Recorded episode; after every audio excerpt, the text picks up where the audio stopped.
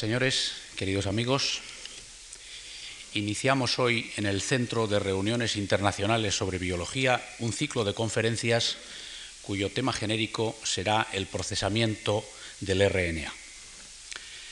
La Fundación Juan Marc ha mantenido desde su creación en 1955 un interés constante por la investigación en biología.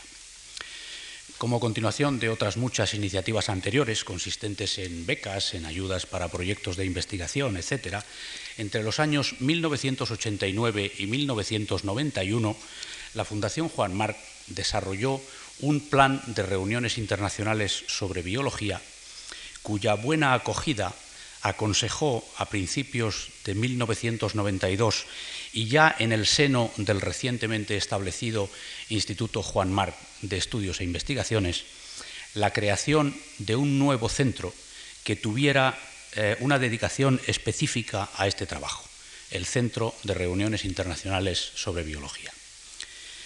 Desde el inicio de ese plan que he citado, es decir, en 1989, hasta finales de 1996, lo que supone ocho años completos de actividad, la Fundación Juan Marc I y el nuevo centro después han organizado un total de 96 reuniones científicas sobre los más variados temas biológicos, en las que han tomado parte 1.705 investigadores invitados y 2.563 participantes no invitados aproximadamente el 38% del conjunto de sus asistentes han sido españoles.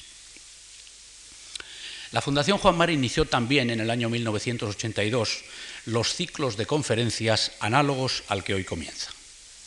En estos ciclos intentamos ofrecer a los estudiosos y a los profesionales de la biología un panorama de las investigaciones más significativas que se desarrollan en el mundo permitiéndoles escuchar a algunas de las figuras relevantes que la ciencia puede ofrecer en nuestros días.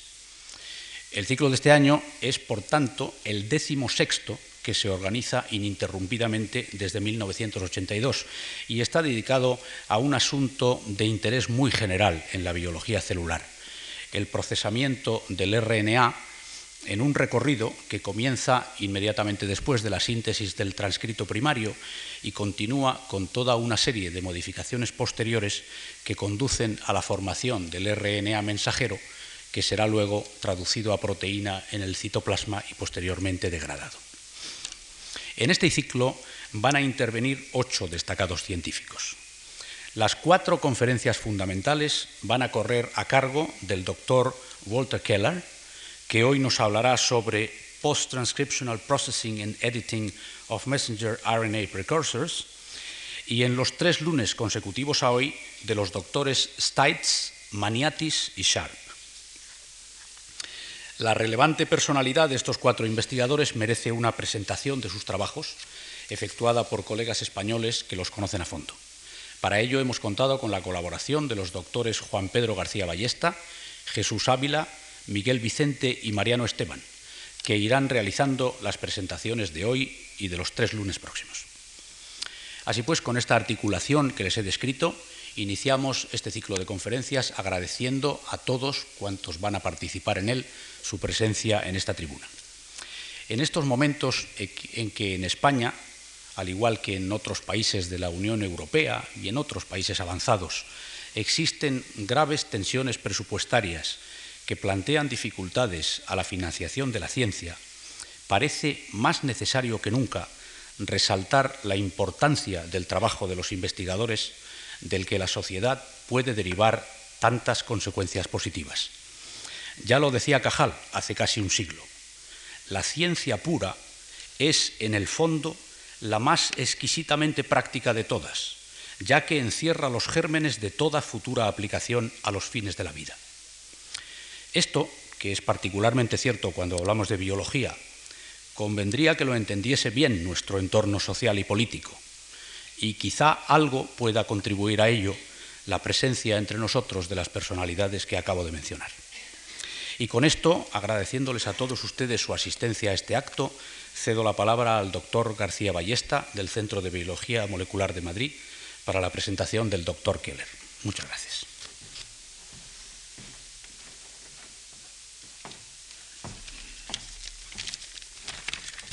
Buenas tardes. El procesamiento del RNA, el tema que, se, como se ha citado anteriormente, se va a tratar en este ciclo de conferencias de la Fundación Juan Marc, es sin duda una etapa clave en los mecanismos que controlan la información, la expresión de la formación genética. Está constituida por un conjunto de procesos que podemos eh, definirlos como de interfase entre dos etapas bien caracterizadas del proceso de la expresión génica, que es la transcripción, el paso de la información desde el DNA a la RNA, y la traducción, el paso de esa misma información desde el RNA a la proteína. Como, casi todos los procesos interfásicos en cualquier rama del saber, ha proporcionado una información eh, muy interesante y muy importante que ha permitido descubrir aspectos insospechados eh, y muy importantes del proceso global en el que, forman parte. El primer eh, conferenciante que va a presentar, va a desarrollar este tema en las cuatro charlas que están programadas y que nos va a hablar de este tema tan complejo y a la vez tan fascinante, eh, es el doctor Walter Keller. El doctor Walter Keller, actualmente director del Biocentrum en la Universidad de Basilea, eh, obtuvo su grado, grado, de doctorado, el doctor en medicina en la Universidad de Düsseldorf y también el doctorado en bioquímica y biología molecular en la Universidad de Nueva York en Stony Brook. Inició su carrera científica en departamentos de pura medicina, como fueron patología y genética humana, pero trabajando en temas básicos eh, relacionados con la bioquímica de enfermedades hereditarias humanas, como la cetoacidurosis. En 1969 se desplazó a Estados Unidos y primero en el laboratorio de virus de los Institutos Nacionales de Salud y posteriormente en el laboratorio de Cold Spring Harbor, enfocó su carrera de investigador en la biología molecular. Eran los años de oro de esta especialidad, como saben ustedes, y estaba en un centro que también fue pionero y paradigmático dentro del área, el laboratorio de Cold Spring Harbor. Y lógicamente, pues se preocupó y estudió sistemas eh, también paradigmáticos de la biología molecular, como son los virus el SV40 y el adenovirus 2. Su trabajo fue fructífero, y relevante y eh, él mismo le gusta ah, destacar en, esa época la puesta a punto de un método para determinar el linking number de las moléculas de DNA superenrollado, que además se utilizó, lo utilizó él, para purificar la topoisomerasa 1. Son resultados que eh, sin duda son clásicos dentro del área del DNA, de la estructura del DNA y de su replicación.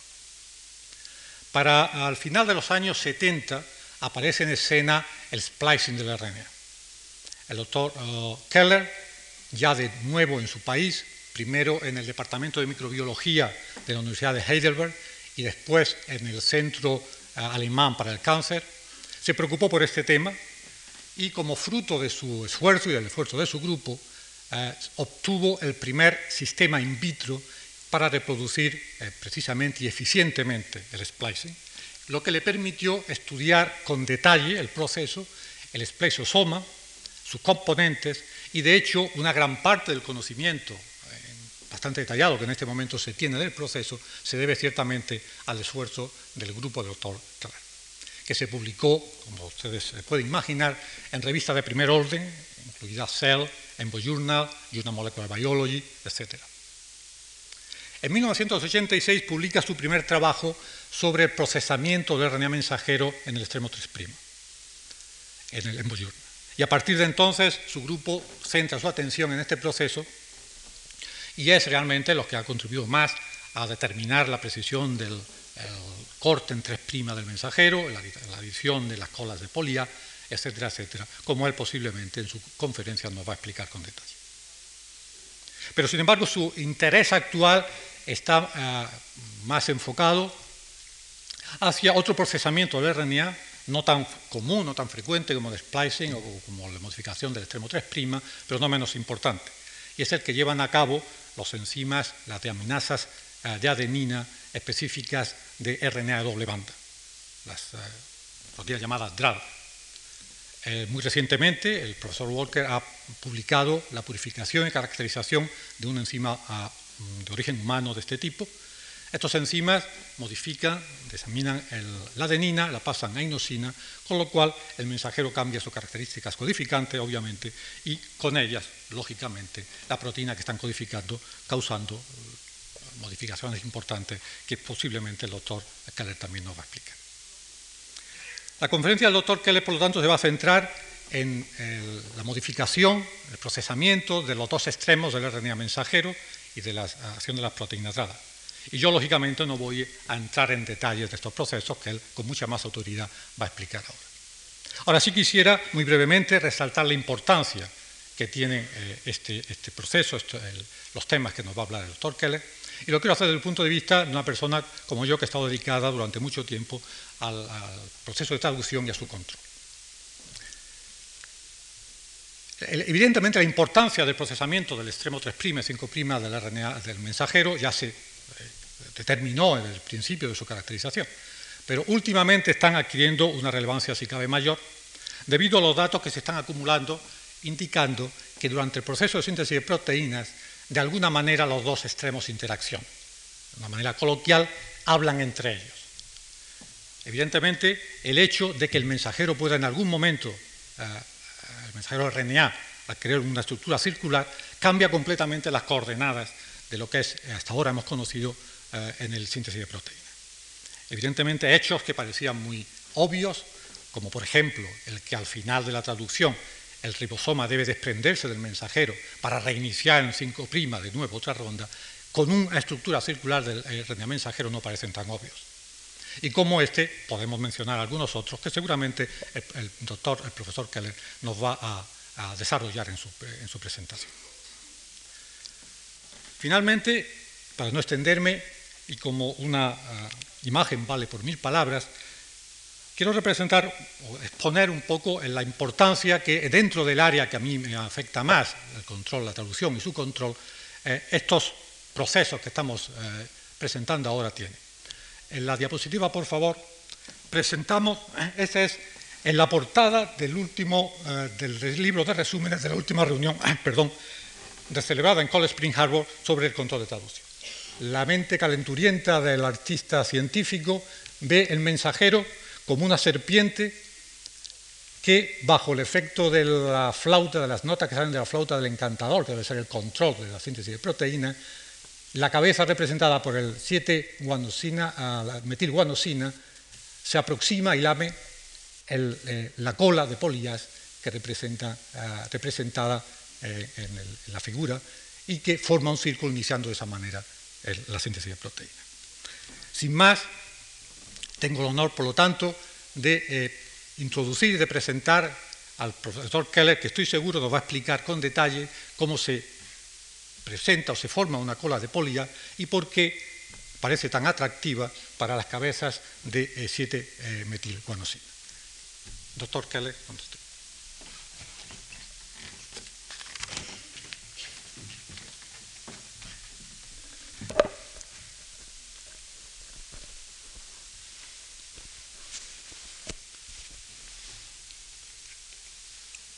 May I have the first slide, please? Before I would, before I start my lecture, the first lecture in the series on post-transcriptional processing of RNA, I would like to thank the Juan March Foundation for inviting me. And I'm particularly proud that I will be the first speaker. And uh, I also am very nervous because I'm not used to speak in front of 200 people. I used to speak, I'm used to speak in front of 10 or 20. So, and the, that's, that's one reason why I'm nervous. The second reason is that uh, I have a tendency to show too many slides, which means that the talks uh, tend to become too long. But I will try to, um, to cut the story as short as I can, and I will start with a very simple uh, situation. So, what I'm going to tell you is basically three, three partial stories, three seminars. But they, are, they all have to do with modifying messenger RNA precursors after transcription. And of course, most of you will know that transcription in the cell nucleus, and I will talk exclusively about eukaryotic cells, transcription uh, leads to the synthesis of primary transcripts, pre-messenger RNAs, and there are three main processing steps that take place between transcription and transport into the, into the cytoplasm where the messenger RNA serves in uh, protein synthesis, functions in protein synthesis. So the first thing that happens is that the 5' end of the newly made pre-mRNA receives a 7-methyl cap, capping reaction. The second reaction is that the primary transcript is cut at a certain site uh, downstream of its mature length by, by a nuclease, endonucleolytic cleavage, which is followed by the addition of a poly A tail of, say, 100 to 300 adenosine residues. This is called 3' end formation, 3' processing, or 3' um, uh, cleavage and polyadenylation. The last thing which has happened is the removal of the introns by pre-mRNA splicing in the spliceosomes, and I will not talk about that because this is a separate subject, and uh, both Tom Maniatis and Phil Sharp are going to uh, talk in detail about the splicing reaction, which of course is also one of the reactions that uh, is still not completely understood, and there are many details are still um, being worked out at the moment. Okay, so we have three main steps, capping, splicing, polyadenylation, which generates a mature mRNA, and this mRNA is transported out, out into the cytoplasm. And if I have time at the end, I will also talk about something else, which is RNA editing messenger RNA editing is a more or less new phenomenon and it occurs rarely. Uh, so far, there are only a few examples of messenger RNAs which become edited. And editing, as I will show you, um, uh, is the change from, say, one nucleotide into another one.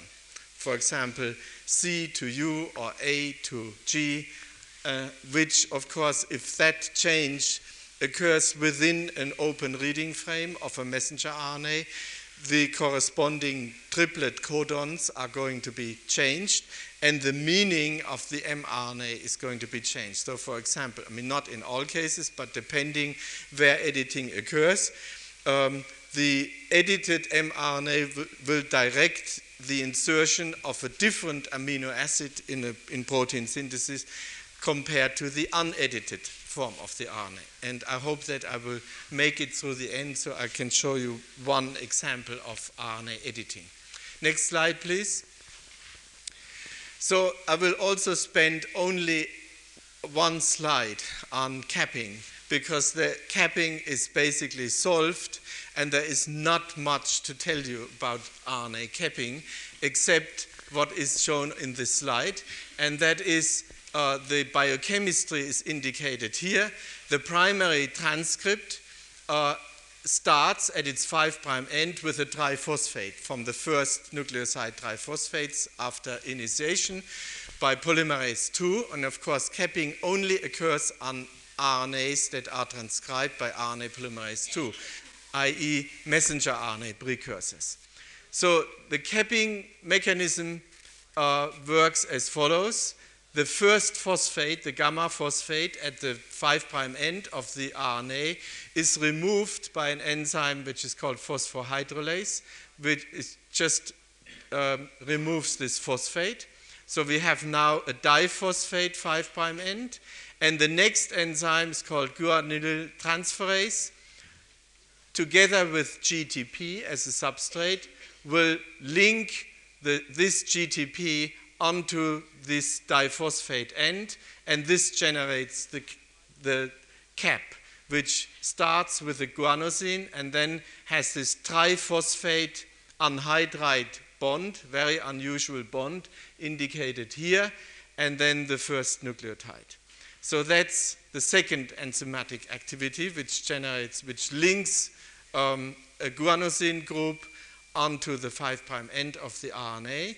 And what follows are a series of methylations catalyzed by methyltransferases, and there are basically two types of methyltransferases de, uh, de, depending on their substrate specificity. The first one is specific for the seven pos position seven uh, uh, up here in the in the guanylate, and position seven becomes methylated by guanine 7 methyltransferase. And the precursor is S-adenosine methionine, the donor for the methyl group. And after that, there are additional methylations going on. And for example, the uh, 2' hydroxyl group of, the, of base number 1 can be methylated, and this is catalyzed by a different type of enzyme called 2'-O-methyl transferase. And this, if this happens, then we, we call this uh, cap number one. Without methylation here, we have cap zero, it's called cap zero, cap one, and cap two. If the second base, not the second base, the ribose of the second nucleotide becomes methylated at the 2' prime position. So it's a, it's, it, you have to distinguish between base methylation, which occurs here on the guanosine, guanine group, and ribose methylation in the 2' position of the sugar moiety of the first and second nucleotide.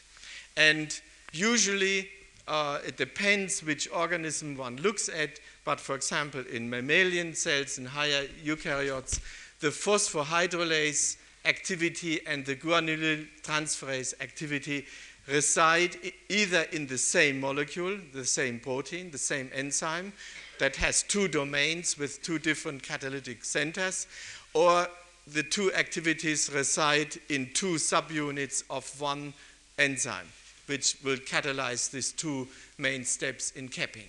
So next slide will illustrate one of the um, functions of the cap.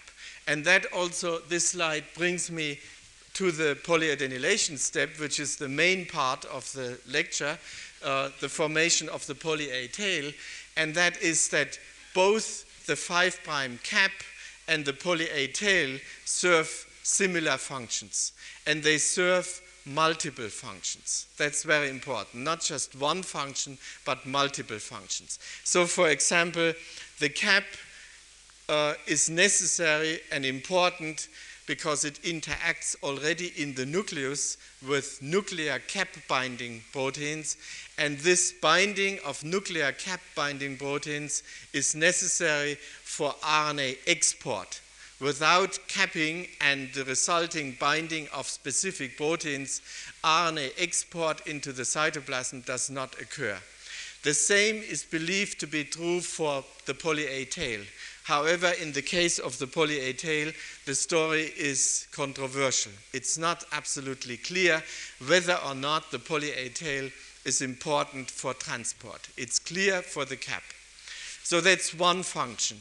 The second function of the cap, as well as the poly A tail, is to help stabilize the RNA, and that is to protect the RNA from de degradation.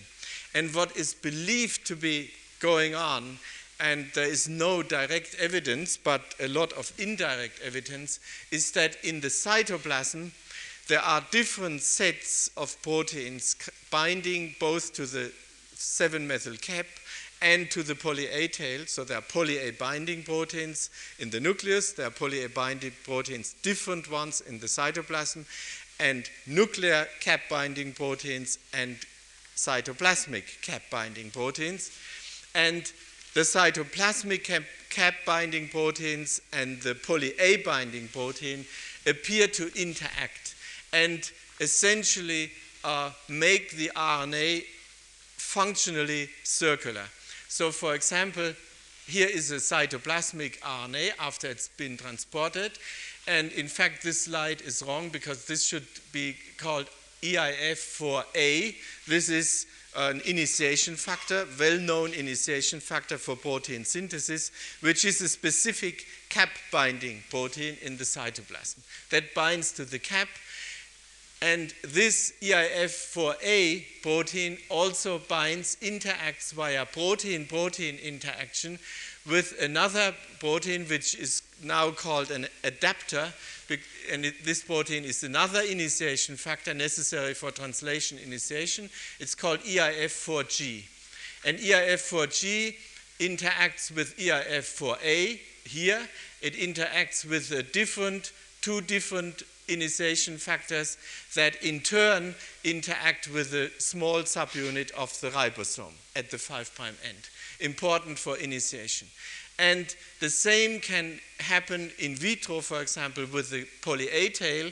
The poly-A tail is covered in the cytoplasm by a very well-known poly-A specific RNA binding protein called PAB1. In yeast, it's called PAB1P because it's the protein product of the PAB1 gene. And this protein, again, has a dual specificity of binding. It binds on the one hand to the poly-A tail and on the other hand, via protein-protein interaction to this adapter initiation factor EIF4G. And if both, both proteins are present, if all proteins are present, then we have the cap binding protein EIF4E binding to the cap, binding to the adapter EIF4G via protein-protein interaction, and PAB, PAB1 uh, the poly-A binding protein binding also to this initiation factor EIF4G and binding to the poly-A tail, and that makes the RNA practically circular. It's, it's not covalently circular, this is clear, but it's made circular via these protein-protein interaction, interactions, and this helps the 40S small subunit of the ribosome to slide in at the 5' end and then move down uh, to the open reading frame and initiate protein synthesis after the large subunit has joined. So if you have, if you don't take anything home from this lecture, uh, except this, this contents of this slide, is that both the cap as well as the poly A tail function in protein synthesis, translation, initiation. That's the most, the most important function of the cap and the poly-A tail. And the rest of the talk, I will now talk about how the poly-A tail is being made. And that's, of course, to most of you not very interesting. It's very interesting to me uh, because I work on that. Next slide, please. And the story is full of surprises. But before I get to the surprises, I'll summarize the, the functions of polyadenylation once more, and the same is true for capping. So capping and polyadenylation serve to stabilize mRNAs, to protect the RNAs from degradation by nucleases, by exonucleases coming in at the ends. Uh, translation is the most important function. It helps to increase the efficiency of translation initiation. And there is a lot of regulation going on, which I cannot cover at all. And you can just think about, for example, translational regulators that bind to the 3' UTR. In, in, in many vertebrate mRNAs, the 3' UTR is full of sequences that interact with specific proteins if you think about uh, bicoid, for example, things like that, they have regulatory sequences in the 3' UTR which uh, modulate the efficiency of translation. Okay, and that works via, it's, it's believed to work via a network of protein-protein interactions with the cap, factors binding to the cap, and the poly-A tail. Okay. Uh, transport I have mentioned clear, this is clear for the cap, it's less clear for the poly tail. And at the end of the lecture, I will probably also mention that in vivo, at least, even though in vitro, as I will show you in a minute, we can study these reactions like capping, polyadenylation splicing in isolation without the rest going on. Just take a synthetic precursor RNA and, and the required transacting component and study just one of the reactions. That's what biochemists do.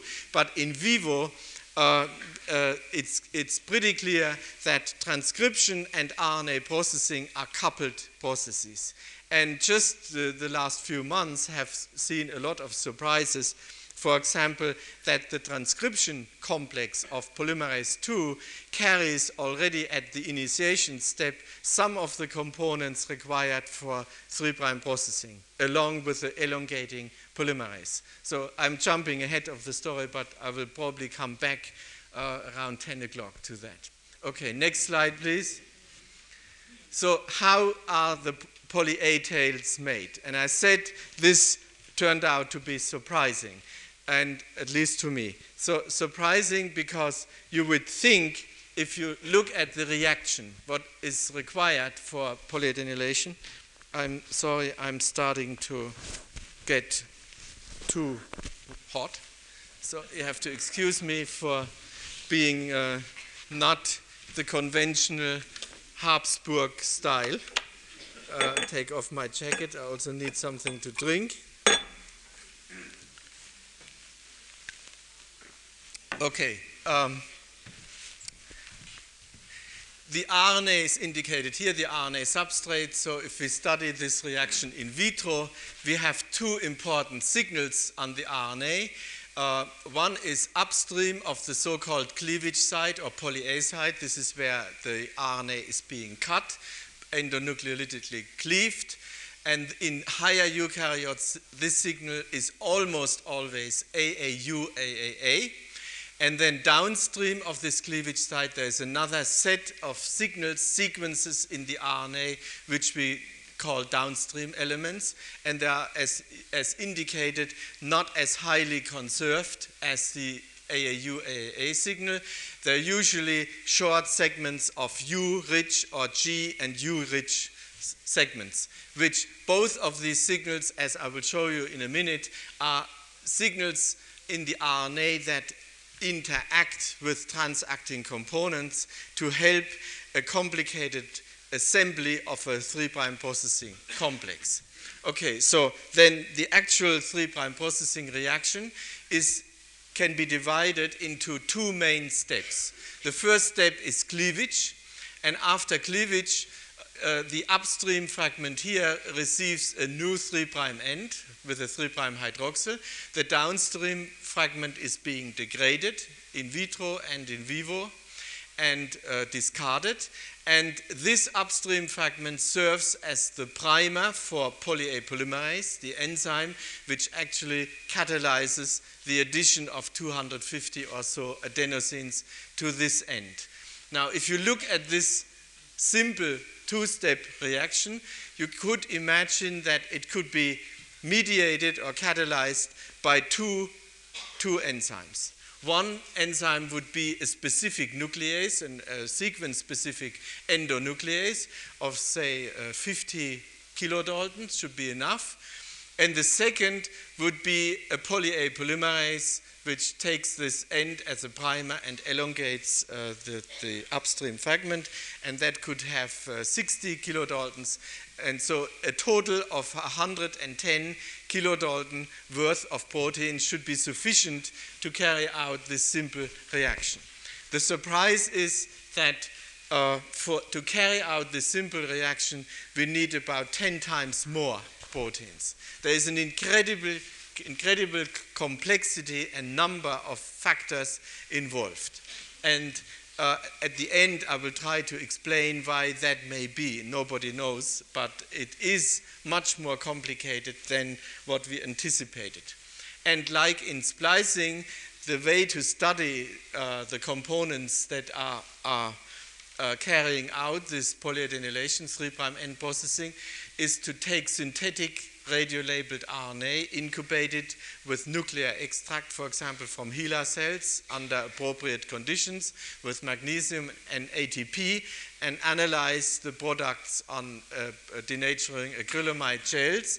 And then if we want to find out how many components are, are involved, uh, we start to fractionate the cellular extract, nuclear extract, by doing biochemistry, running columns, and reconstitute the system.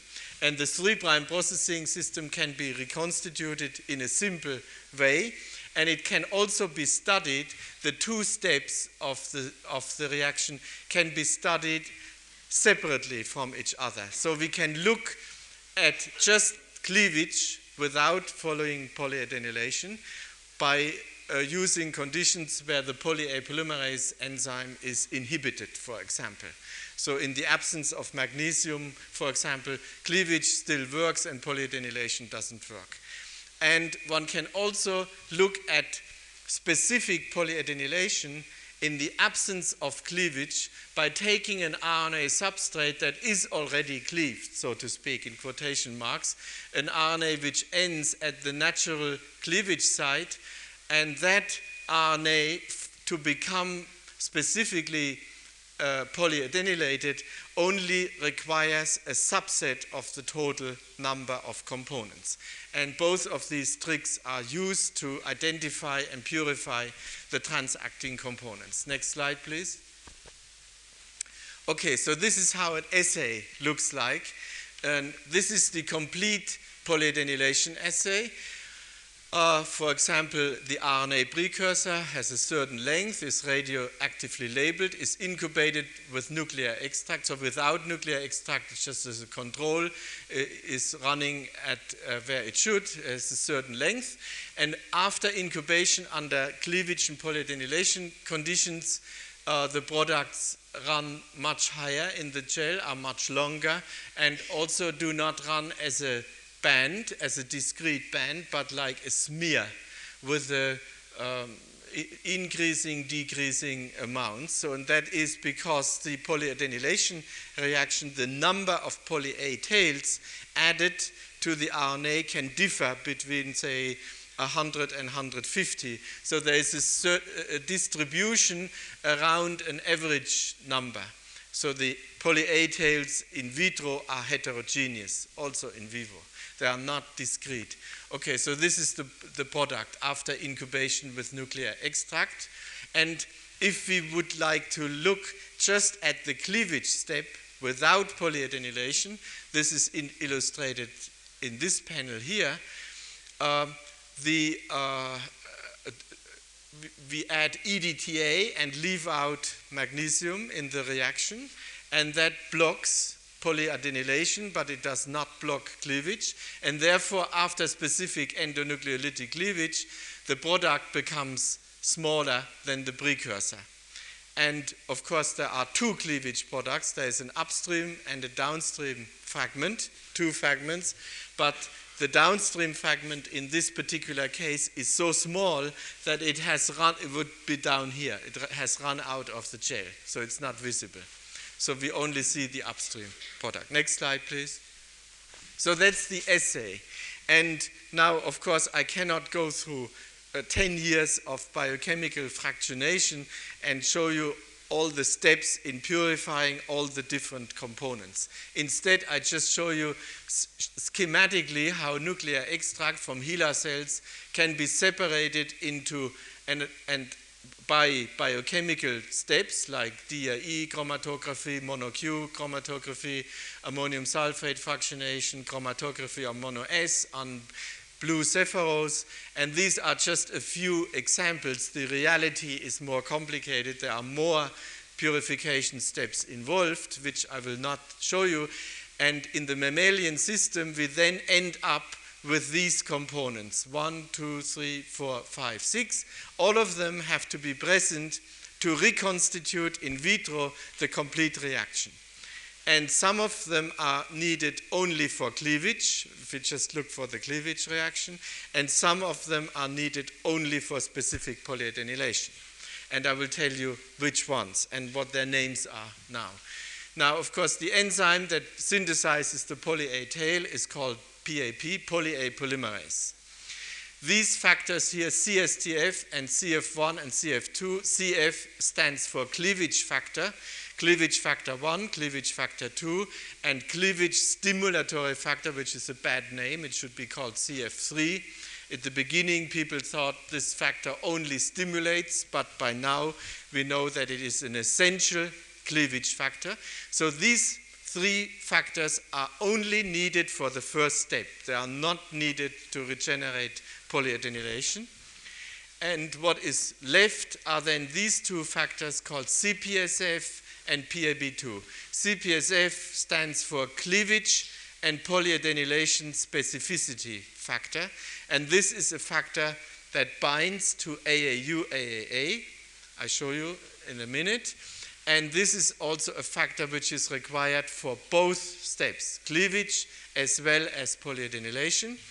And this factor here is called poly A binding protein number 2 to distinguish it from the main cytoplasmic poly A binding protein that functions in translation. This is a nuclear poly A binding protein which is needed to efficiently elongate the poly A tails during synthesis.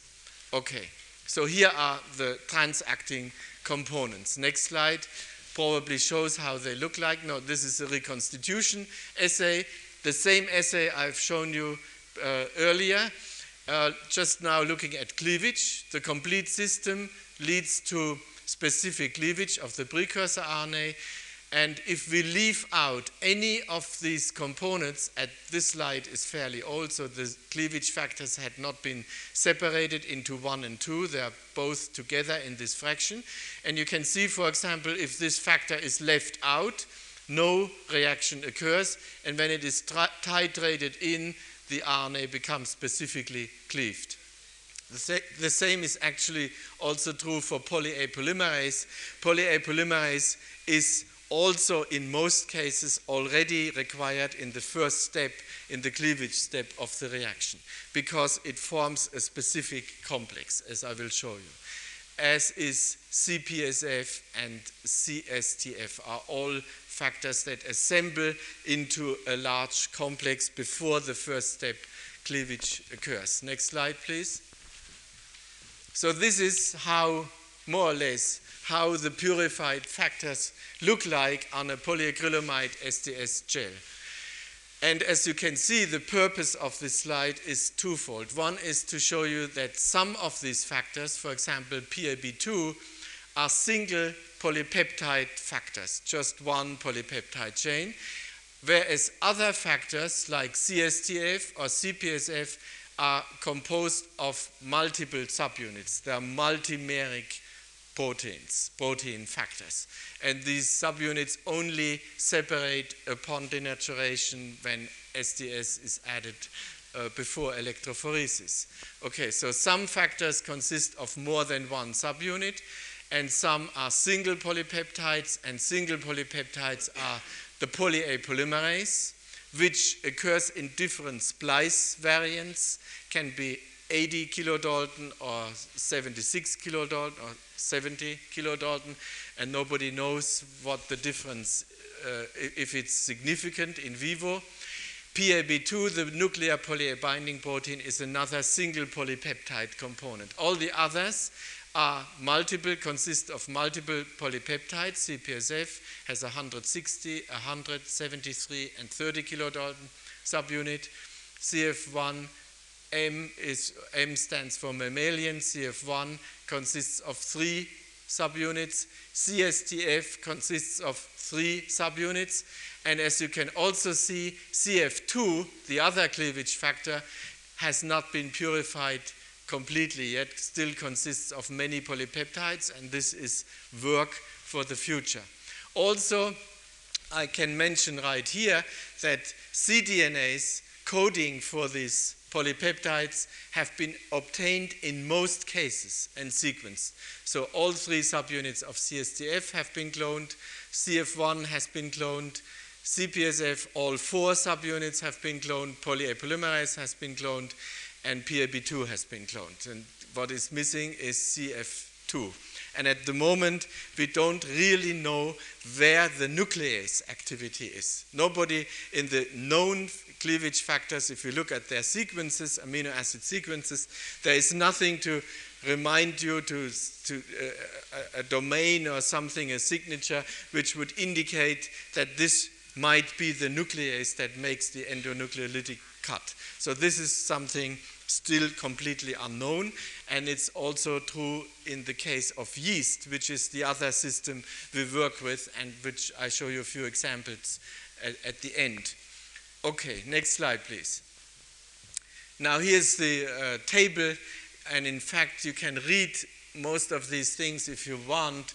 Um, there is a, a, a, little review which Elmar Wahle and myself have written for TIBS and I think that came out last year in the summer of 96, uh, called The Biochemistry of 3' End Formation. So if you, if you don't follow all the details, you can, you can read that in, in this review. And that has references to, of course, earlier work where you can find all the details.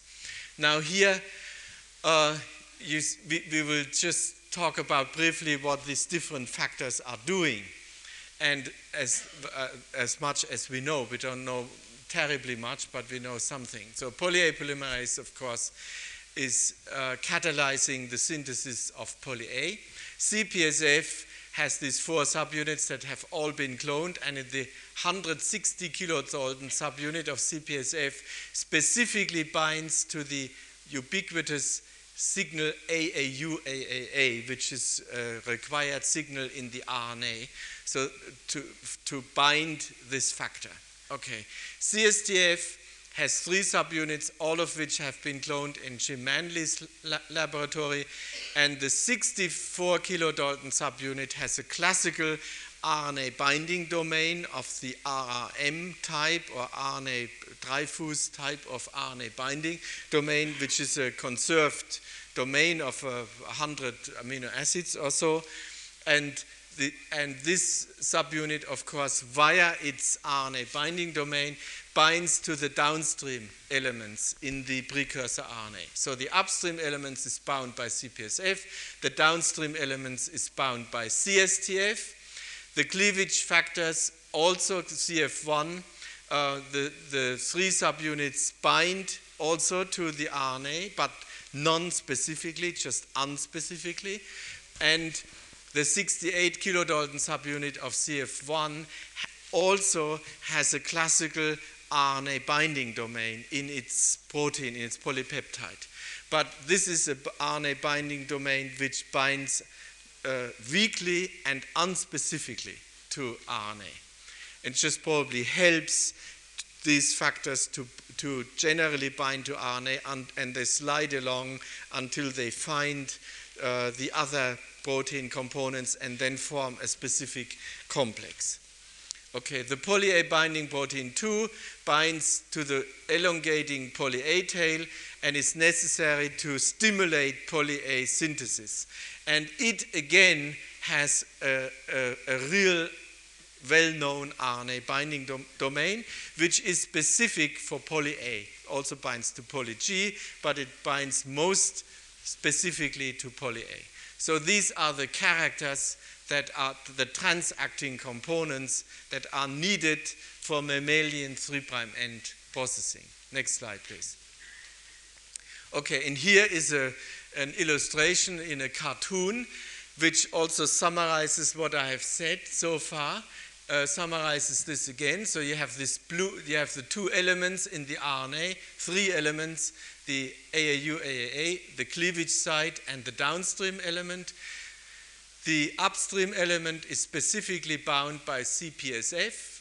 The downstream element is specifically bound by CSTF, and and two of the subunits bind the RNA, the other subunits bind to each other, and they also interact via protein-protein interaction with each other, that is known. CPSF interacts with CSTF. The two cleavage factors CF1 and 2 also bind in the complex, but we don't know precisely where, plus the poly-A polymerase already binds in upon the assembly of this 3' processing complex. So once this has been accomplished, and this can be studied, for example, by native uh, gel retardation experiments, just as DNA binding is studied by transcription factors running the complexes on native gels or in sucrose or glycerol gradients. Uh, this has been extensively analyzed. So after the assembly of the complex, the first step occurs, which is specific cleavage here, and that leaves the downstream element plus the cleavage factors plus CSTF dissociate, and the downstream piece of RNA is being degraded. CPSF stays on the stays bound to the RNA, and the poly-A polymerase binds here near the 3' end, and in a first uh, reaction synthesizes the addition of about 10 adenosine residues. So this is a fairly slow uh, oligoadenylation reaction, we call that. And the poly-A binding protein 2, the nuclear poly-A binding protein, requires as its minimal binding site about a length of 10 adenosines. So the, the, the moment 10 ad adenosines have been made, the first poly-A binding protein can, can join the complex and bind to the growing poly-A tail, and this causes a switch in the mode of synthesis from slow to fast. And we don't understand how, but probably the poly nuclear poly-A binding protein also interacts with poly-A polymerase, even though this has not been demonstrated yet. What has been demonstrated is that the extension of the poly-A tail to its final length of 2 to 300 nucleotides occurs in vitro and requires the, the subsequent binding of more and more poly-A binding proteins. Nuclear poly-A binding protein just covers the growing poly-A tail until it has reached its final length. And even in vitro, when this poly-A tail has bound about 10 nucleotides, 10, 10 molecules of PAB2, the reaction stops. And this is one other mystery that is still um, unclear, is why the reaction stops after uh, the correct length of poly-A has been synthesized. So the idea is that it is probably a counting mechanism that counts uh, for about 10 molecules of PAB2, and when 10 molecules have bound to the growing poly-A tail, there is some sort of signal transmitted to the poly-A polymerase, and the complex falls apart. And that even works in vitro, not only in vivo. Next slide, please. Okay, now we go and study specific polyadenylation not cleavage, specific polyadenylation, which means when we take a precursor RNA that doesn't contain the downstream element, just this piece, without the downstream element, two components, CPSF binding to AAUAA plus poly-A polymerase, are sufficient to carry out poly-A tail synthesis. Next slide, please. And this is how it looks like in reality on a denaturing polyacrylamide gel. And as you can see, uh, the, there are two RNA substrates which have been analyzed. One is called wild type, the other is mutant. Wild type means wild type in AAU. Mutant means a single point mutation from AAU to AAG, AAE, AAG, AUUU. I'm sorry. I'm, I'm, not used to this gymnastics, but uh, you get the point. So there's a single point mutation in AAU, AAA here, and this is wild type. And if you look at the wild type situation with just two components, poly-A polymerase and CPSF, when these two components are mixed, we get the synthesis of uh, poly-A or oligo-A. And you, you, can actually count the number of adenosine residues because the gel has a high resolution. You can count how many adenosines have been added. And you can see when either poly-A polymerase is left out, there is no reaction, of course, because poly-A polymerase is the catalytic uh, component that that polymerizes the poly-A tail. And when, poly, when CPSF is left out, there is also no polyadenylation. The poly-A polymerase by itself is trying to add one or two adenosines in the absence of the specificity factor, but is falling off very rapidly. So what we know is that the poly-A polymerase uh, enzyme is a blind enzyme. It doesn't recognize its specific substrate without the guide, without the help by the specificity factor CPSF. It is almost, is also, first of all, has essentially no affinity for RNA without the other factors, and it is almost inactive. And it is helped onto the RNA via protein-protein contacts with CPSF, and it is also activated by protein-protein contact with CPSF. And that is illustrated here very nicely. And what you can also see is that the reaction is exceedingly specific, RNA specific, sequence specific, because a single nucleotide change in this mutant substrate abolishes the reaction. And it abolishes the reaction because CPSF binding of the protein factor to the RNA requires AAU-AAA in a sequence-specific fashion. Next slide.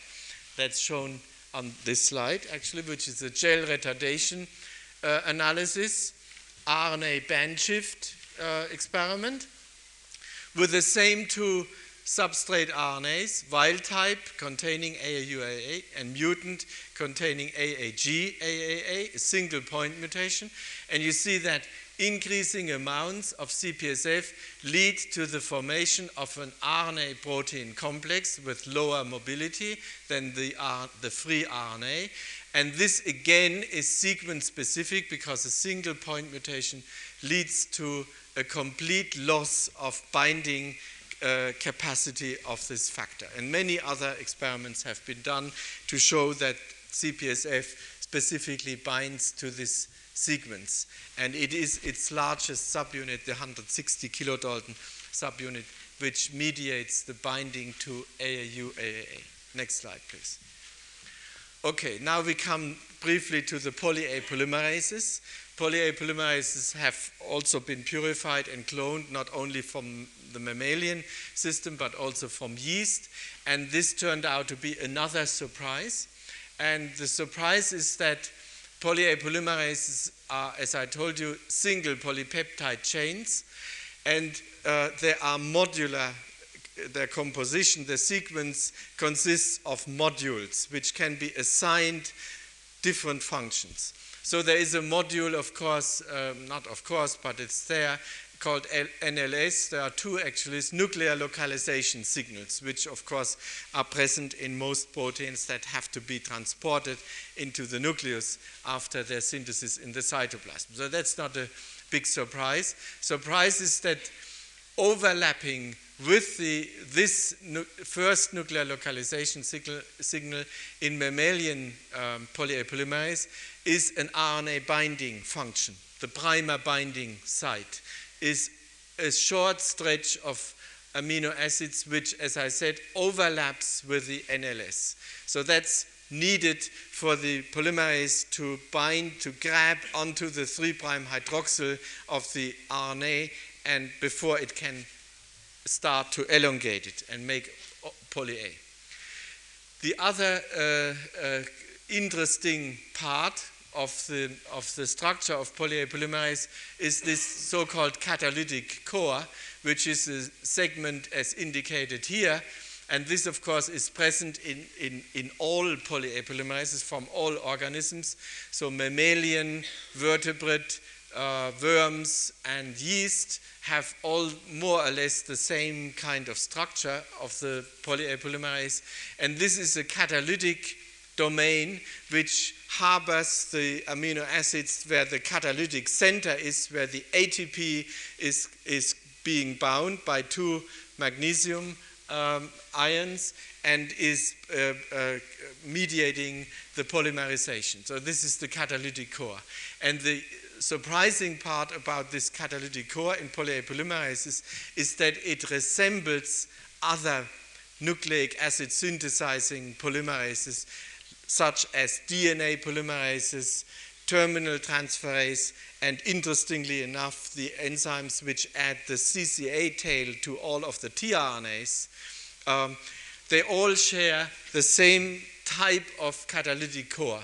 And the most important amino acids in this catalytic core of all of these polymerases are three acidic amino acids. In the case of polyA three aspartates, one here, one here, and one here. And these three aspartates form a, a tripod-like structure. And we know that because the polymerase beta um, structure, protein structure has been solved by X-ray crystallography and the sequences are similar enough that we can conclude that the poly-A polymerase is the same. And we actually have mutagenized uh, all of the aspartates throughout the entire poly-A polymerase and found that only these three, as indicated here, completely knock out activity when they are mutated to a different amino acid. So they are required in the catalytic center for uh, the polymerase function, for the catalytic function. Next slide, please. This is, uh, I cannot go through the details here. This is a sequence alignment, and if you just look, uh, it's not in focus, unfortunately, now it is uh, if you look at the colors, you can see that this stretch, this is only the catalytic domain of all of these different polymerases, and you can see that they are similar. And for example, they are found, of of course similar in all poly-A polymerases, including bacterial poly-A. Bacteria in fact have poly-A tails too, except that I cannot talk about them because it would take too long. The poly-A tails in bacteria have an opposite function, in fact, compared to mammalian or eukaryotes. They destabilize the RNA instead of stabilizing it, for example. And the poly-A polymerases in bacteria also have this common catalytic core. And uh, yeast, of course, and here is DNA polymerases, Pol beta, terminal transferase, terminal nucleotide transferase from different organisms, uh, DNA polymerase 4 in yeast, all share this uh, conserved catalytic domain, and the three aspartates, which are at the center, at the, at the heart of the catalytic center, are indicated here. These three black Ds, aspartate residues, and as you can see, these are completely conserved residues. If they are mutated, the enzyme is dead, and we have done that extensively. Next slide. And this is how, when uh, a so-called topology diagram, where, where the different polymerases are, are, are uh, graphically illustrated by, no, by using the pol beta crystal structure and trying to fit the rest into different families. And what you can see is that characteristic of all of these polymerases is that there are two helical, uh, alpha helical segments, these green cylinders, behind these five uh, beta strands, and the catalytic aspartates are in indicated by these red dots. And one of the things we have to do in the future, when we try hard and have not succeeded, is to crystallize recombinant poly-A polymerase and solve its structure. Next slide, please. So is the half hour, half hour, one hour is finished? My goodness. Uh, um, when is the last uh, metro going out? Midnight? um, Okay. So you say one hour? Yes. Hmm. Um, hmm. Problems. Uh, okay, so maybe I, I will skip. You can see that I'm going to coming to the yeast three prime processing story. And instead of showing you all the slides, which would take half an hour without RNA editing, and my prediction is always true it's, my talks are always too long. Um, uh, very rarely, uh, I mean, of course, you could say, why the hell do you put in 40 slides instead of 20? You have no problem. Uh, the, the, the, answer is I cannot make decisions. I like all these slides and I would in fact show a hundred, but I, so I make a compromise already by showing you only 50 instead of a 100. So in, in, in yeast, the story of 3' prime end formation is basically the same as in mammalian higher cells, except that everything is different. I mean, it's basically the, in outline, uh, in vague outline, everything is the same. All the details are different.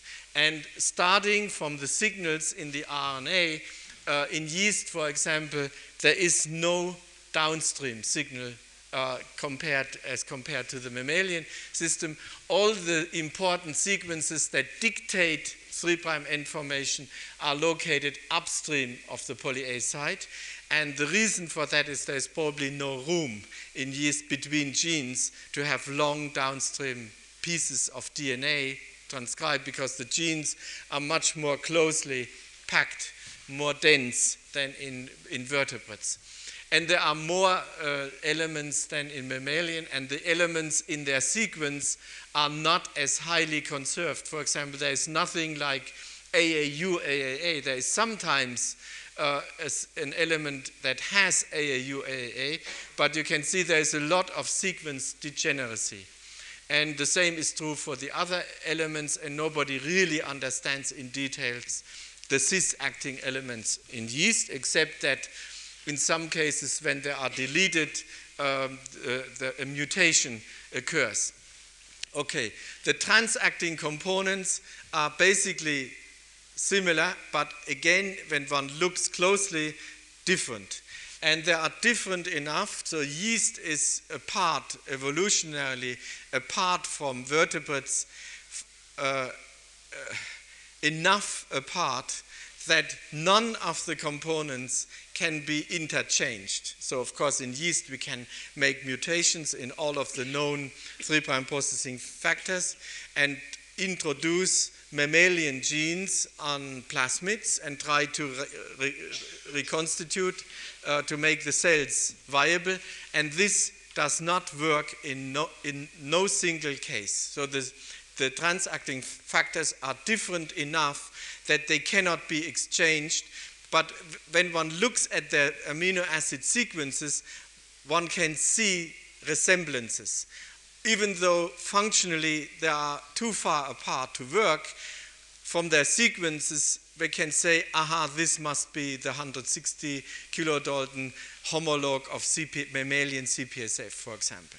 And some of the elements are fairly, fairly um, highly related. For example, poly A polymerase in yeast has roughly 50% identity with mammalian poly, poly polymerase, but it doesn't work in vitro because probably this, the, the contacts that it has to form with the other protein factors will not work.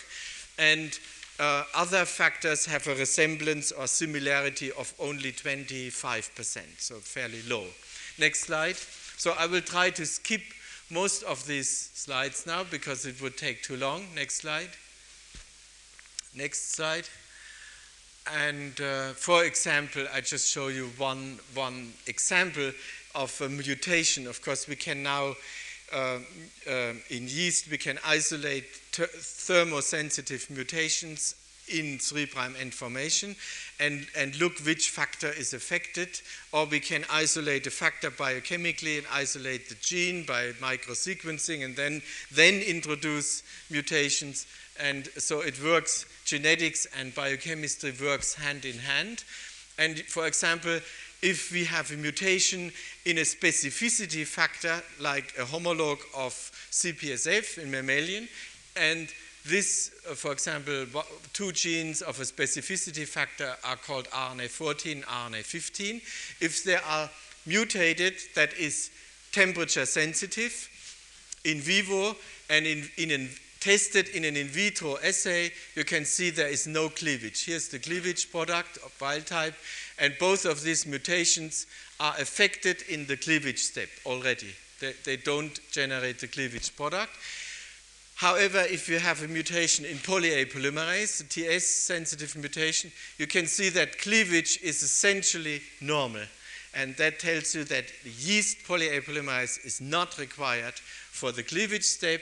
But if we now look for polyadenylation, for example, over here we just look for polyadenylation, and you can see that this mutation in poly-A polymerase is dead in in polyadenylation. And of course, RNA 14 and 15 are also dead because if we do not generate the first, uh, the substrate for the polyadenylation reaction, that is the cleavage product, we can also not get, get polyadenylation. So, okay, next slide, please. I think I have to unfortunately uh, skip most of them. You can see here the purification of one of the factors that is required for cleavage as well as for polyadenylation in yeast called CF1. And this factor uh, contains four polypeptides, RNA14, RNA15, a 50 kilodalton uh, polypeptide, and hard, difficult to see is 70 kilodalton polypeptide.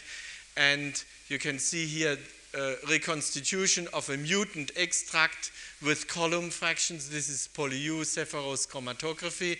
And when these column fractions that contain this CF1 activity are added to a mutant extract, we restore cleavage and polyadenylation activity.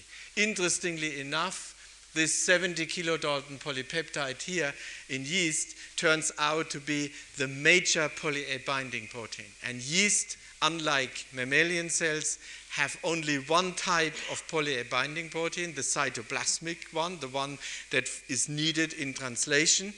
And a portion of that is present in the nucleus, and a portion of that is actually a component of a 3' processing factor. This is very interesting. Next slide, please. Um, the use of the two hybrid system was done to fish out uh, with, with poly-A polymerase as bait uh, interacting proteins in yeast. Next slide. I'm now going very fast without showing you any details. Uh, this is uh, unfortunately coming into focus now. Yes, nice. And this is uh, the isolation of a gene product called FIP, FIP1, factor interacting with poly-A polymerase. And FIP1 turns out to be a component of a, another yeast factor called PF1, polyadenylation factor 1. And this is a factor which is needed together with poly-A polymerase for specific polyadenylation. And it turns out that this factor, next slide, uh, is extremely complex, and that is the most complicated 3' processing factor known so far. This is another mystery that this, you would think that yeast is a simpler, more primitive organism than than you are, mammalian organisms. However, in their 3' prime processing machinery, it seems to be the opposite. There seem to be more polypeptides involved in 3' prime processing than in the mammalian case. And this PF1 factor, for example, is indicated here, contains 1, 2, 3, 4, 5, 6, 7, 8, around 10 polypeptides, and all of them have been cloned by now, and all of their genes are available because the minute we have a short amino acid se sequence from a, from a polypeptide isolated from a gel, we can go to the computer and have the yeast entire yeast genome. It takes two minutes to identify uh, the corresponding yeast gene coding for these different polypeptides. So PF1 is the most complex 3' processing factor in yeast, and in fact, it is one of its components. Next slide is probably shown. No, next slide. Uh, is, is indicated here. Poly-A polymerase, the yeast enzyme that makes the poly-A tail, is in fact part of this factor. So under the mild biochemical conditions where we isolate the PF1 factor by chromatography, uh, we co-isolate poly-A polymerase. So if you want, you can say, and in fact, this factor containing among its many subunits the poly-A polymerase is capable of synthesizing poly-A tails when combined with another factor called CF1, which is sort of the CPSF homolog. And if you wish, you could think that all of these associated polypeptides associated with poly-A polymerase are cofactors for the poly-A polymerase to make it specific. So we can call the, this PF1 factor with this com complex composition the yeast poly-A polymerase holoenzyme, if you want. Not holy enzyme, holo enzyme, the complete enzyme. Next slide, please. And here is indicated sequence relationships between yeast polyadenylation factors and mammalian, and in, in this case only PF1. And to summarize very quickly, all of the four subunits of mammalian CPSF, the factor that binds to AAU, AAA, all of these polypeptides have homologs in yeast, and they're indicated in yellow here, and we have mutated all of them and uh, sequenced, of course, and are trying to understand precisely the, the, what is going on in details. But you can see not only the CPSF polypeptides have homologs in this yeast factor, but also poly-A polymerase is present and additional polypeptides which have no homolog in, in mammalian cells. So yeast is more complicated in that respect than the mammalian system. And the same is true for another set, next slide, of components. And this is illustrated here. What I've just said is illustrated here.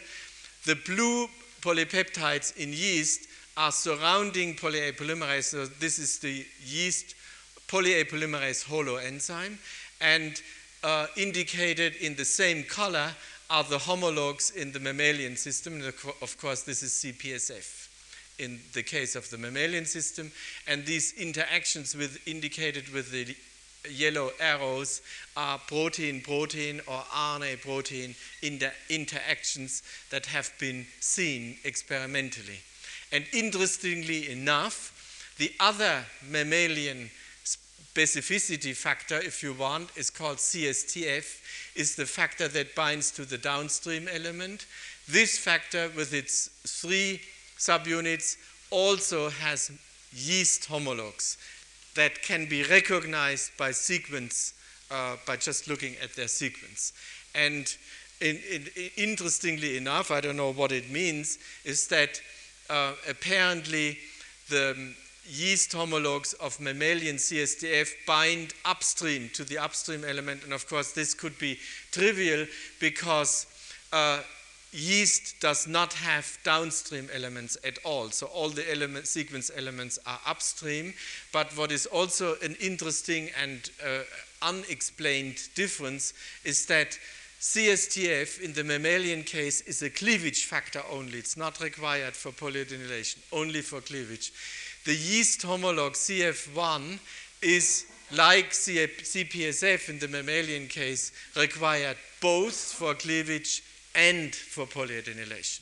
And vice versa, the mammalian factor CPSF is a factor that is needed in both steps, cleavage and polyadenylation, and its yeast homolog PF1 with all these blue subunits in poly-A is only needed in polyadenylation. So you can see there are small but significant differences between organisms what concerns their 3' prime processing. Next slide.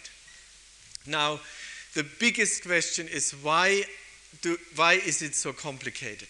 I mean, is it just because we, then we have, I, I, I don't need to retire prematurely and can work until I retire with uh, uh, at some old age and still have not solved all the problems? Or why is this system so complicated? I said in the beginning, two little polypeptides should be enough. Instead, you have seen all this mess of different transacting factors. The answer, the partial answer, may be indicated here. So one is specificity. Many of the factors act in recognition and not in catalysis. And RNA recognition is achieved by a complicated network of weak cooperative interaction rather than by a few high affinity binding events. So you can see the uh, RNA is recognized in multiple steps at multiple points, and you need different proteins to bind to these signals, and then these proteins all have to interact with each other specifically, and this needs requires a lot of surfaces, protein surfaces, and that may be an explanation why 3' processing is so complicated. Another one is indicated here. I will skip these things here. Coupling, and that is, I mentioned that already, transcription, capping, splicing, 3' information, transcription termination, and nucleocytoplasmic transport are probably uh, occurring in large and interconnected supramolecular complexes simultaneously, not one, one after the other. And uh, what is also obvious is that we don't know much yet. So the inventory of processing factors is still incomplete, and many important questions have not been answered. That's trivial. Next slide. Uh, and this is just an illustration of the coupling of transcription and RNA processing. And this is a recent paper by, by David Bentley and Wickens and a few other people in Nature, where they have found, among other things, uh, that the polymerase 2, RNA polymerase 2, holoenzyme, when isolated under mild conditions, not only contains its associated subunits, but it also contains splicing factors and it contains, for example, 3' processing factors, CPSF, CSTF, uh, different subunits as probed on a Western blot with specific antibodies. It does not contain poly-A polymerase, but it contains the main transacting factors binding upstream and downstream through the, to the RNA. And the idea, next slide, is that uh, these factors, and in, they have also shown that in order to bind to RNA polymerase 2, CPSF and CSTF, uh, the so-called um, heptapeptide repeat at the carboxy terminus of the largest subunit of POL2. All polymerase 2s have many subunits, and one of them is the largest, of course. And the largest subunit of POL2 at its C terminus in the mammalian case has 52 repeats of seven amino acids. Right? So it's called heptapeptide repeats. And these heptapeptide repeats are important for POL2 function. And they are required, among other things, for the binding of CPSF and CSTF. And the idea is that part of the 3' processing components are binding to POL2 and are already present at this initiation and elongating steps. So during transcription, these factors that have to act afterwards are traveling along with the transcription complex. And when the signal AAU, AAA, for example, has been synthesized the, the, and the downstream element, uh, these factors are transferred from the heptapeptide repeat C terminus of POL2 transferred to the nascent RNA and cause a switch in the mode of transcription such that POL2 can terminate when it, when it hits a sequence that signals it to terminate. Be, uh, and that also has been experimentally shown so that you need 3' prime processing components for polymerase to correctly terminate. Next slide. Um, okay, these are all the people who have contributed to 3' processing. And now I'm going to tell you I cannot resist. I need five more minutes for RNA editing.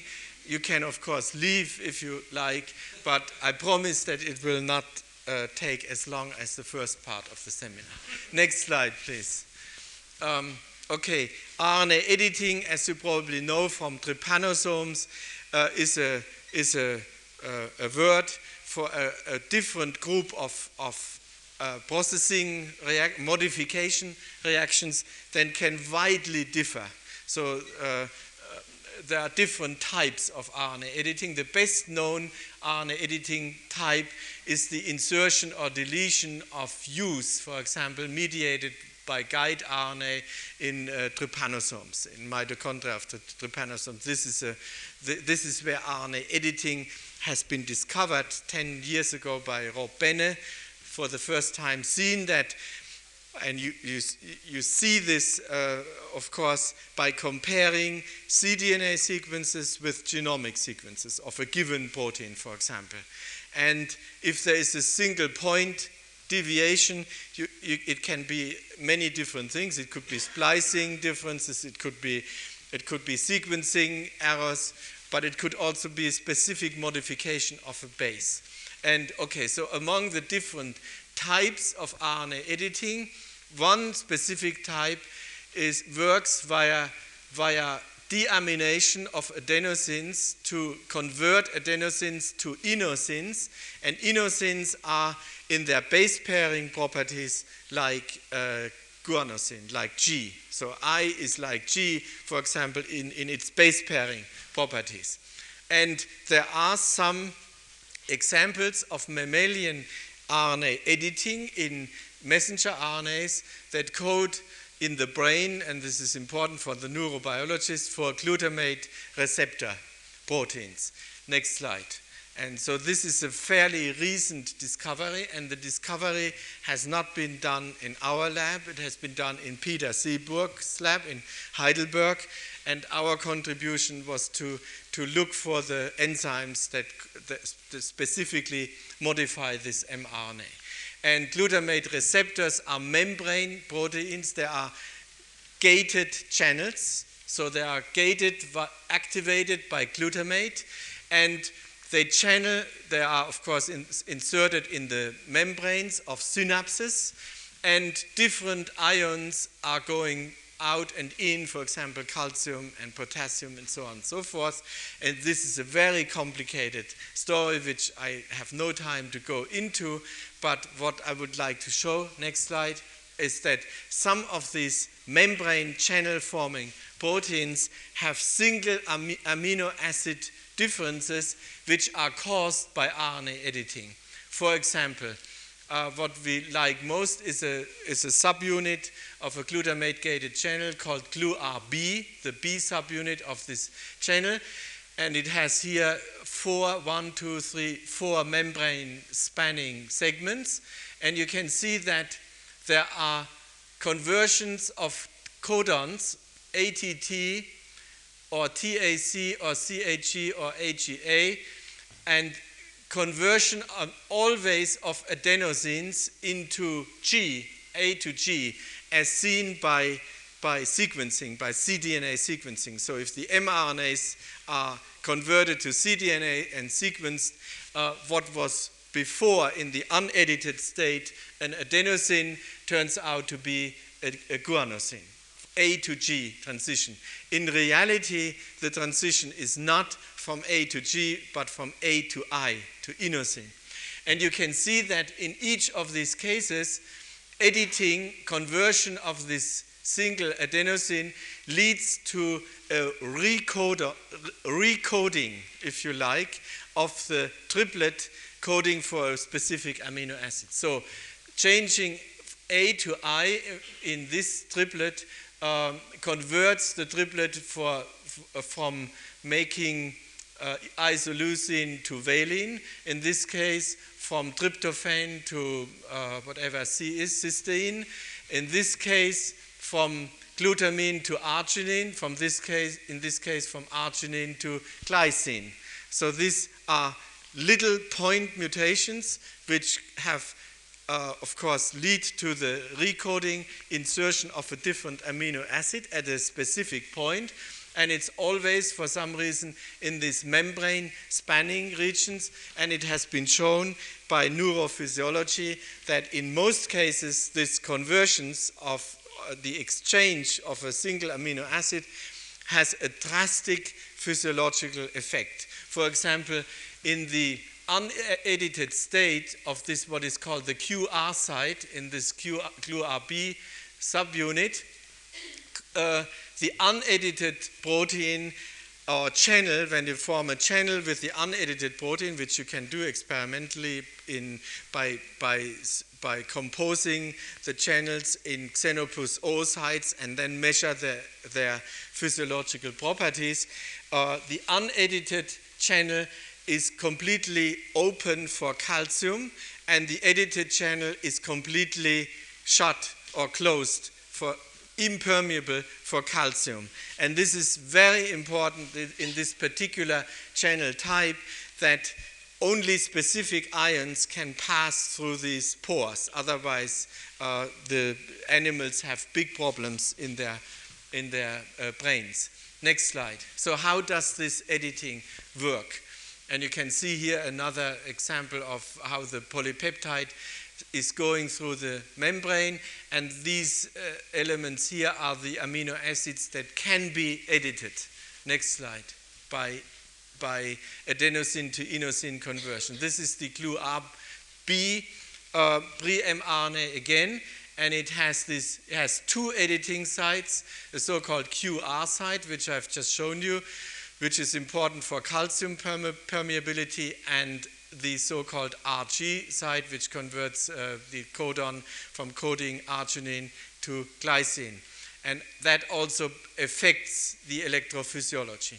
What has been found in Seeburg's lab is that in all cases where when one takes the sequence of the pre-mRNA with the introns and exon structure, in all cases the editing sites are found in double-stranded regions. And that uh, uh, reminded us and other people too of a very, very well known enzyme or group of enzyme called double stranded RNA adenosine deaminase, which are enzymes which can, when you have a long double stranded duplex RNA substrate, can convert up to half of the adenosines present in these RNAs to inosines. And nobody had an idea of what these enzymes could be, what their physiological function could be. And after Seeburg saw that in all cases editing occurs by converting A to G, and in all cases the substrate RNA is a partially duplex double-stranded piece of RNA, it was obvious to think that this group of enzymes are the true editing enzymes, and that is in fact the case. Next slide. I'm almost finished. And this is, for example, in the GluR-B pre-mRNA.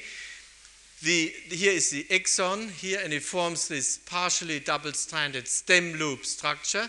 And the editing sites are indicated by these red arrows. And you can see that what is going on is that this sequence here in the exon is base pairing, is forming a duplex with the adjacent downstream intron sequence and forming this double-stranded structure. And editing, in fact, occurs not only at the specific site here, but also further downstream in the intron.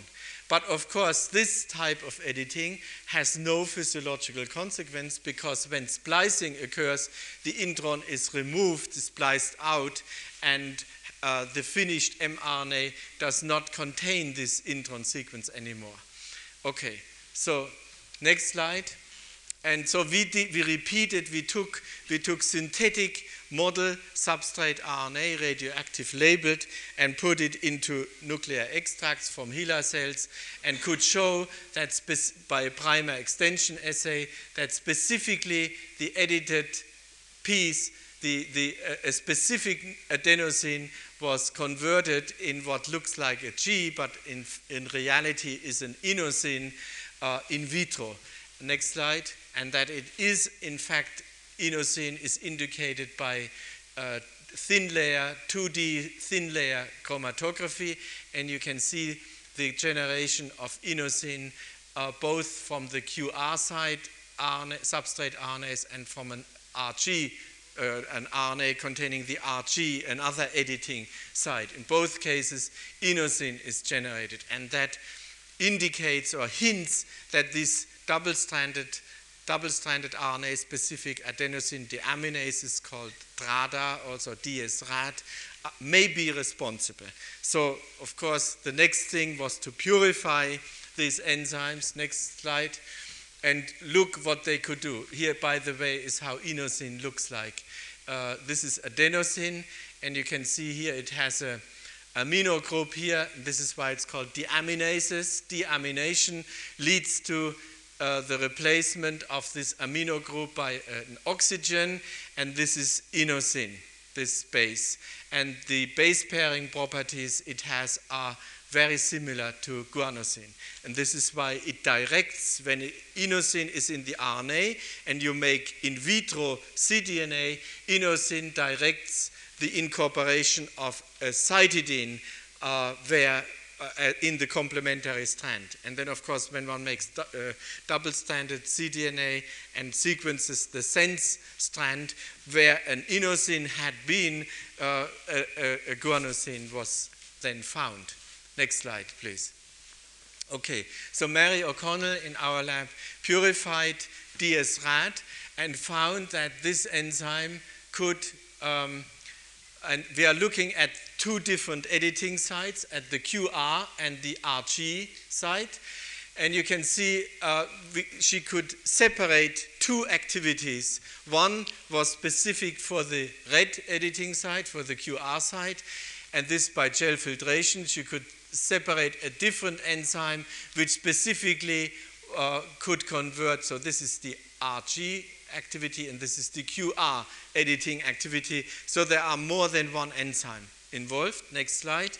And what they are is indicated here. This is the uh, long known DS-RAD or DRADA, double stranded RNA specific adenosine deaminase, and how it, uh, it, has a domain structure and it has a catalytic domain like poly-A polymerase, except it's a deaminase motif near the C terminus. It has double stranded RNA binding domains, three of them, and it has other things like nuclear localization, signal, and so on.